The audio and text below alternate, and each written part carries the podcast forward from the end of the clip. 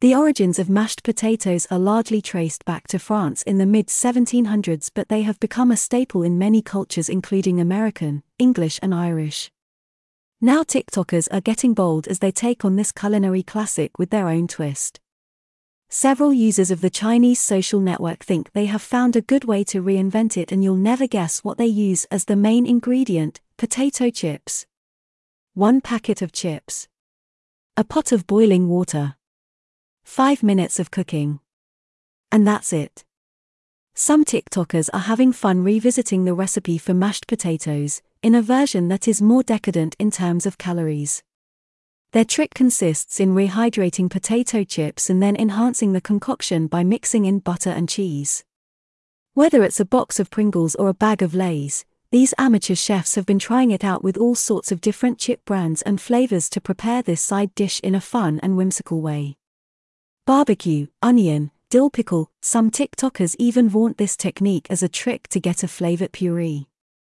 Variations on this recipe have trended on TikTok throughout 2021, and they're continuing to go viral on the video based social network in this new year. Some of the most popular videos on the topic have been viewed over 5 million times. While this recipe may be inspiring many home cooks, Mashed potatoes have enjoyed a more high end renaissance over the last decade, in large part thanks to the late Michelin starred international French Joel Robuchon. The chef had made mashed potatoes a true monument to French cuisine. He advised using only firm fleshed potatoes, such as rattes, and never to peel them before cooking.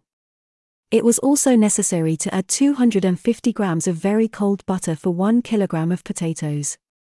The creaminess is perfected with milk, and using a blender is a no-no. To obtain the desired delicate texture, the legendary chef recommended passing the mashed potatoes through a sieve. While there is nothing very innovative in culinary terms about this recipe of mashed potatoes based on chips that is all the rage on TikTok, as the cooks are just rehydrating a potato that has lost its water during a first cooking in the deep fryer, it testifies to the interest for mashups in all areas, here in a most literal sense. TikTok is full of cooking recipes and hacks, and mashed potatoes is a recipe that lends itself well to a variety of real tricks. The latest one is to mash potatoes against a grill in order to remove the skin easily and avoid the chore that is peeling. ETX Studio. ETX Studio.